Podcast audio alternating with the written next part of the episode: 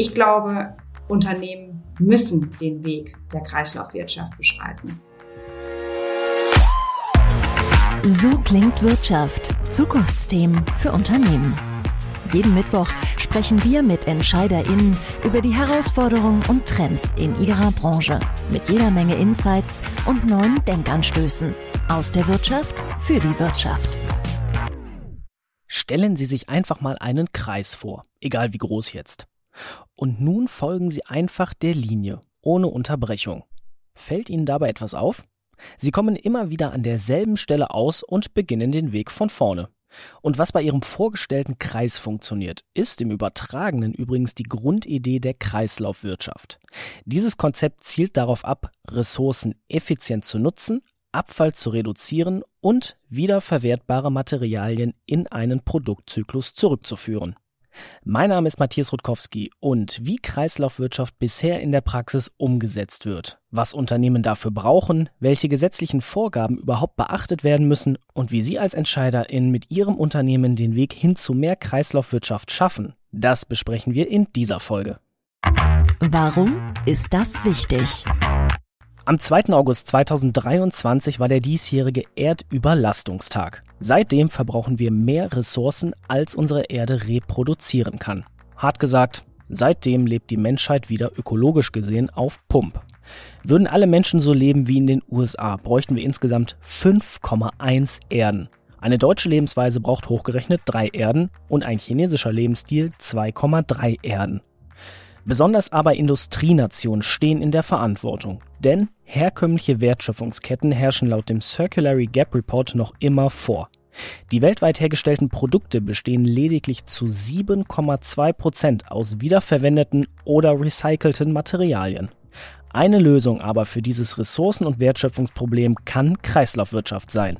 Sie öffnet neue Möglichkeiten für Einnahmequellen und Geschäftsmodelle, macht Lieferketten widerstandsfähiger gegen Rohstoffknappheit oder Lieferengpässe und reduziert CO2-Emissionen. Nachgehakt.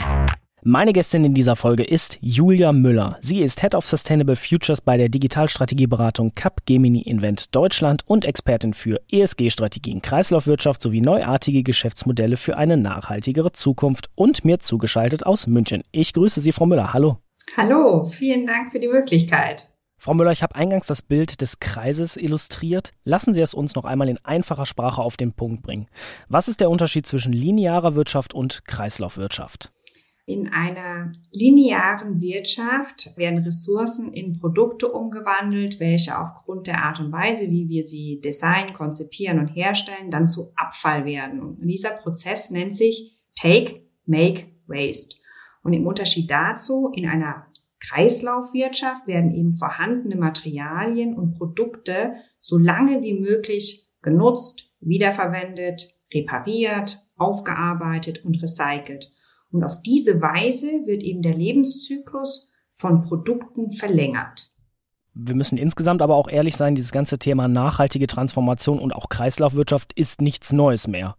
Blicken wir einfach mal in die Unternehmen. Welche Schwierigkeiten haben denn solche Unternehmen, die bereits heute schon dieses Thema Kreislaufwirtschaft umsetzen oder sich damit beschäftigen? Die Schwierigkeit fängt schon an, bevor ich mich damit befasse, nämlich es kostet Unternehmen Mut, diese Entscheidungen zu treffen, da es schon Risiken gibt, sowohl auf der Nachfrage als auch auf der Angebotsseite. Ich muss mir als Unternehmen schon die Frage stellen, gibt es denn ausreichend Akzeptanz für zirkuläre Produkte?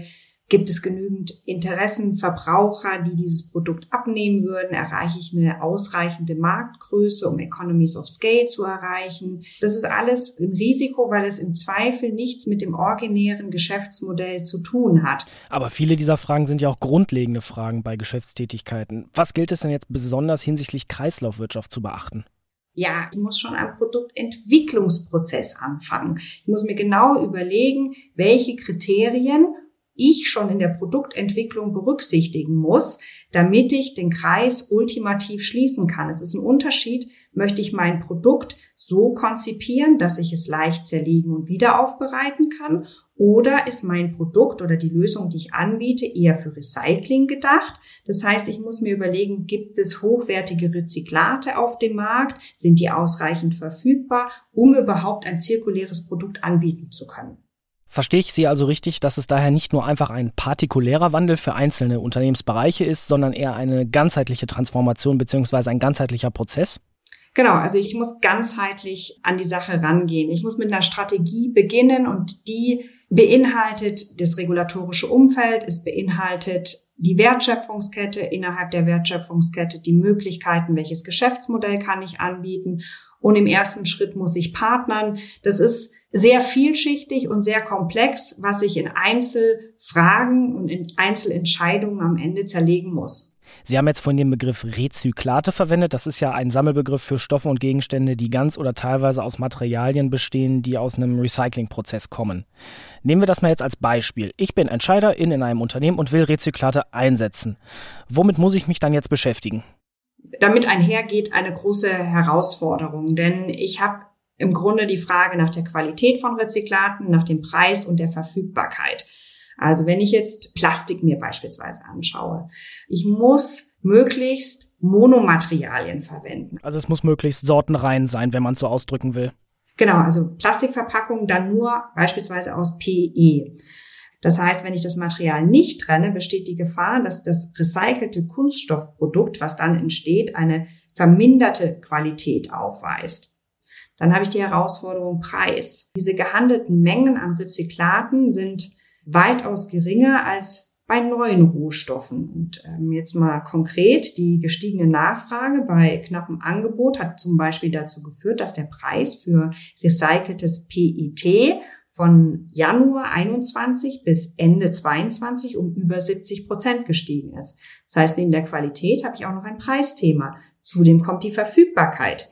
Das heißt, die Kunststoffrecyclingbranche muss in Zukunft deutlich mehr Rezyklate produzieren, um damit Primärrohstoffe, die wir ja eigentlich ersetzen wollen, um weniger der Erde zu entnehmen, überhaupt verfügbar zu sein.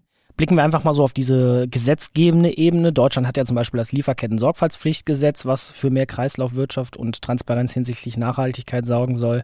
Ähm, in der EU gibt es ja auch ähm, für Verpackungen die PPWR, es gibt die EU-Taxonomie. Welche Rolle spielen denn jetzt solche politischen Entscheidungsträger bzw. politische Organe bei der Förderung von Kreislaufwirtschaft? Also wenn wir keine Vorgaben und Verordnungen haben, sieht man ja, in der Vergangenheit ist wenig passiert. Und für Kreislaufwirtschaft explizit gibt es im EU Circular Economy Action Plan ein Act, der sich rein auf Kreislaufwirtschaft fokussiert. Das heißt, hier werden dezidierte Initiativen, Vorschriften vorgegeben hinsichtlich Produktdesign, auch Befähigung von Kundinnen zum nachhaltigen Konsum, Abfallvermeidung, Wiederverwendung von Ressourcen. Es gibt aber darüber hinaus auch eine Vorschrift über die Nachhaltigkeitsberichterstattung, die Corporate Sustainability Reporting Directive. Und wenn man sich das anschaut und mal runterbricht, dann findet man da mindestens 50 Datenpunkte, die allein zum Thema Kreislaufwirtschaft berichtet werden müssen. Und warum ist das jetzt genau für Unternehmen bzw. EntscheiderInnen wichtig? Weil Unternehmen dann in die Situation gebracht werden, oh, ich muss ja was dazu berichten. Das heißt, ich sollte auch etwas da tun, um Kreislaufwirtschaft zu fördern, beziehungsweise mich auf die Reise zur Kreislaufwirtschaft zu begeben. Bleiben wir einfach mal bei diesem Reporting-Thema. Dafür brauche ich ja Daten, um überhaupt was berichten zu können. Wie komme ich da jetzt dran oder wie messe ich überhaupt jetzt diese Daten, die ich brauche? Ja, also wie die ganzen Daten zur Nachhaltigkeitsberichterstattung zusammenkommen, ist eher schon eine Herausforderung für Unternehmen. Aber es gibt für Kreislaufwirtschaft Methoden, die man anwenden kann. Die sind aber noch in den Kinderschuhen und werden noch nicht explizit dafür verwendet. Haben Sie da Beispiele für? Es gibt eine sogenannte Materialflussanalyse. Angenommen, Sie sind ein produzierendes Unternehmen, dann könnten Sie sich ihre Abfallerzeugung in den verschiedenen Produktionsprozessen mal anschauen und die Abfallmengen am Ende des Tages reduzieren oder Materialeffizienz erhöhen oder das Recycling dieser Abfälle zu fördern. Daten über Materialflüsse werden gesammelt. Wo kommt der Abfall her? Welche Menge? Welche Art? Bezeichnung, Herkunft, Kosten, Verwertungsverfahren etc. Das sammeln Sie. Dann erstellen Sie ein Materialflussmodell und dieses Modell visualisiert den Weg, den Stoffströme innerhalb Ihrer Produktion nehmen. Dann können Sie erkennen, wo sind denn kritische Stoffströme Und da können Sie dann Maßnahmen ableiten. Also wie Sie eingangs sagten, diesen Prozess von Take, Make und Waste ähm, zu strukturieren, zu unterteilen, genau zu messen und daraus dann eben Optimierungsmaßnahmen abzuleiten. Korrekt. Einmal bezogen auf das verwendete Material, aber gerne auch auf den Abfall, der je nachdem, was für ein Produkt es ist, entsteht. Jetzt glaube ich, gibt es nicht nur diese eine Methode, sondern noch ein bisschen mehr. Was gibt es noch für Verfahren oder Möglichkeiten? Dann können Sie grundsätzlich zum Beispiel auch die Zirkularität Ihres Unternehmens ermitteln. Ja, dafür gibt es auch verschiedene Tools, also eine CTI-Methode, Circular Transition Indicator, wo Sie auf Material, Energie und Wasser schauen, auf Unternehmens- und auf Produktebene. Das ist jetzt mal innerhalb eines Unternehmens. Dann gibt es aber auch die Möglichkeit, außerhalb ihres Unternehmens zu schauen. Denn ein Unternehmen kauft in der Regel Materialien ein oder auch Komponenten oder auch ganze Produkte. Stichwort Lieferkette. Genau, jetzt haben Sie Daten, die sozusagen in der Lieferkette liegen. Also noch nicht mal in Ihrem eigenen Haus. Wenn Sie jetzt im Zweifel auf Ihren Lieferanten zugehen und sagen, jetzt nennen wir mal den Anteil an verwendeten Rezyklaten, dann wird er sich im Zweifel schwer tun, diese Frage zu beantworten. Und auch hier gibt es digitale Lösungen zur sogenannten Massenbilanzierung. Das heißt, Sie können dann genau den Anteil an verwendeten Rezyklaten ermitteln. Mithilfe eines solchen Verfahrens können Sie den nachhaltigen Materialanteil verifizieren. Sie könnten aber zum Beispiel auch ganze Produktionsstandorte zertifizieren. Jetzt gibt es aber auch diese sogenannten R-Strategien, mit denen gesagt wird, dass Unternehmen existierende Produkte und Prozesse hin zu mehr Zirkularität entwickeln können. Was hat es damit auf sich?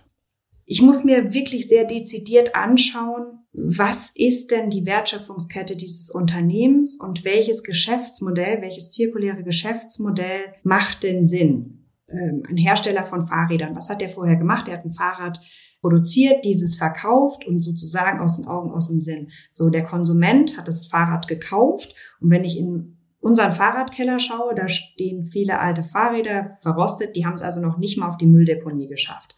Was könnte man sich denn vorstellen? Also neben dem einmal verkaufen aus, aus den Augen, aus dem Sinn, kann ich mir überlegen, hm, biete ich Mietmodelle an, dass ich monatlich eine Fee für ein Fahrrad bezahle oder einfach nur für die Nutzung vom Fahrrad macht eine Second-Hand-Plattform Sinn. Das heißt, ich muss mir hier schon genau anschauen, was ist denn der strategische Business Case?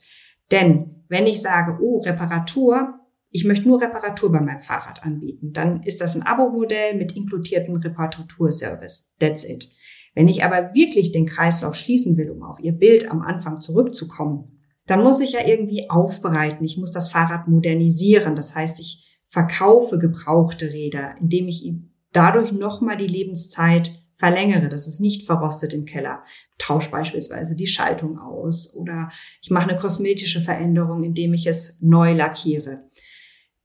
Eine weitere Stufe wäre die Wiederaufbereitung. Das heißt, hier zerlege ich das Rad in seine Einzelteile. Dann kann ich es wieder aufbereiten und diese Ersatzteile und diese Einzelteile wieder in andere Räder montieren und so erneut einen Produktlebenszyklus schaffen. Oder Recycling. Wenn ich das tue, dann muss ich mein Fahrrad in seinen Komponenten gesamtheitlich zersetzen. Das geht jetzt zum Beispiel bei Reifen. Das heißt, die werden dann geschreddert. Und dieses übrig bleibende Rohmaterial kann anstelle von neuen Rohstoffen für die Herstellung neuer Komponenten dienen. Das muss ich mir aber genau anschauen. Also ich muss mir, egal welcher Hersteller ich bin, genau überlegen, welche von diesen Geschäftsmodellen und Strategien macht denn Sinn? Und wenn ich diese Entscheidung getroffen habe, dann muss ich das in mein Produktdesign wieder überführen. Also eine ziemlich komplexe Situation mit vielen Wirkungsgraden. Ich würde jetzt mal so aus der Digitalisierung, aus der digitalen Transformation ableiten, da ist ja Kollaboration ein großes Thema, dass Partnerschaften auch bei diesem Thema Kreislaufwirtschaft hilfreich sein können. Diese kreislaufwirtschaftliche Transformation von Geschäftsmodellen und oder auch Prozessen, dafür sind Partnerschaften essentiell. Denn ich verlasse ja als Unternehmen etwas, was ich im Zweifel jahrzehntelang linear perfekt aufgesetzt habe. Wenn ich sage Wiederaufbereitung, ich möchte meine Produkte wiederaufbereiten, weil ich ein gebraucht Markt sehe, dann ist die Frage, habe ich die Kompetenz dafür, habe ich Werkstätten dafür, kann ich das überhaupt? Wenn nicht, kollaboriere ich vielleicht mit einem Aufbereiter. Sage ich, bei mir macht Recycling Sinn, dann ist sicherlich nicht der erste Schritt, oh, ich stelle mir eine Recyclingfabrik hin äh, und mache das selber. Da ist sicherlich der erste Schritt die Kollaboration mit einem Recyclingunternehmen, die das eben auch schon für sich als Kompetenz ausgearbeitet und, und auch Economies of Scale realisieren können. Ich denke, das ist so eine Reise und je nachdem, wo ein Unternehmen steht, machen mehr Kollaborationen am Anfang sicherlich Sinn, bis ich auch mehr weiß, bis ich auch weiß, funktioniert das. Und begleitet werden kann man natürlich immer durch Beratungen, die diese Kompetenz mitbringen, die vielleicht Industrieagnostiken auch anwenden können, die Analogien finden, die einfach das auch schon mal gerechnet haben, damit ein Unternehmen dieser Komplexität Herr werden kann. Und wie machen Sie das bei Capgemini Invent? Wie erstellen Sie solche Zirkularitätspläne? wir schauen uns ganz klassisch tatsächlich an und das sehr unternehmens- und produktspezifisch. Wo steht das Unternehmen? Gibt es hier schon erste Ansätze, erste Pilotprojekte, vielleicht auch erste Kollaborationen mit Partnern? Gibt es vielleicht schon gesetzte Ziele, Indikatoren, die erhoben wurden? Dann schauen wir uns das regulatorische Umfeld an. Dann muss ich mir eben diese Wertschöpfungsfragen stellen, also welche dieser R-Strategien machen denn Sinn? Ist dafür auch überhaupt ein Wunsch am Markt da? Gibt es dafür Kundenbedürfnisse? Das muss ich überprüfen. Das alles bringe ich zusammen und rechne sozusagen einen strategischen Business Case. Und da bieten wir dann zum Beispiel an, genau zu analysieren, welcher Partner macht in welcher Wertschöpfungsstufe, bei welchem Schritt Sinn, um hier möglichst schnell voranzuschreiten. Das ist relativ schematisch, um einfach dieses komplexe Thema in händelbare Häppchen zu schneiden. Und jetzt der Gedanke zum Mitnehmen. Viele Gedanken, viele Themen. Frau Müller, über welchen Impuls, über welche Fragestellung sollten unsere Zuhörenden im Anschluss an diese Folge vielleicht einmal nachdenken? Die Frage, die ich mir als Unternehmer stellen sollte, ist, kann ich mich der Kreislaufwirtschaft überhaupt entziehen mit Blick auf, wo stehen wir mit unserer Ressourcenknappheit, wo stehen Konsumenten mit ihren Nachfragewünschen und auch im Hinblick auf den strategischen Wettbewerbsvorteil. Ich glaube, Unternehmen müssen den Weg der Kreislaufwirtschaft beschreiten. Ja, wenn das mal kein klares Schlusswort ist. Ich sage herzlichen Dank an Julia Müller, Head of Sustainable Futures sowie Nachhaltigkeitsexpertin bei Capgemini Invent. Vielen Dank fürs Gespräch. Ja, ich habe zu danken. Herzlichen Dank. Und wir, liebe Zuhörerinnen, hören uns kommende Woche wieder zu einer neuen Folge So klingt Wirtschaft. So klingt Wirtschaft. Haben Sie Fragen, Kritik oder Anmerkungen? Dann schreiben Sie uns gerne an podcast@handelsblattgroup.com. Gefällt Ihnen, was Sie hören? Dann bewerten Sie uns gerne auf Spotify oder Apple Podcasts.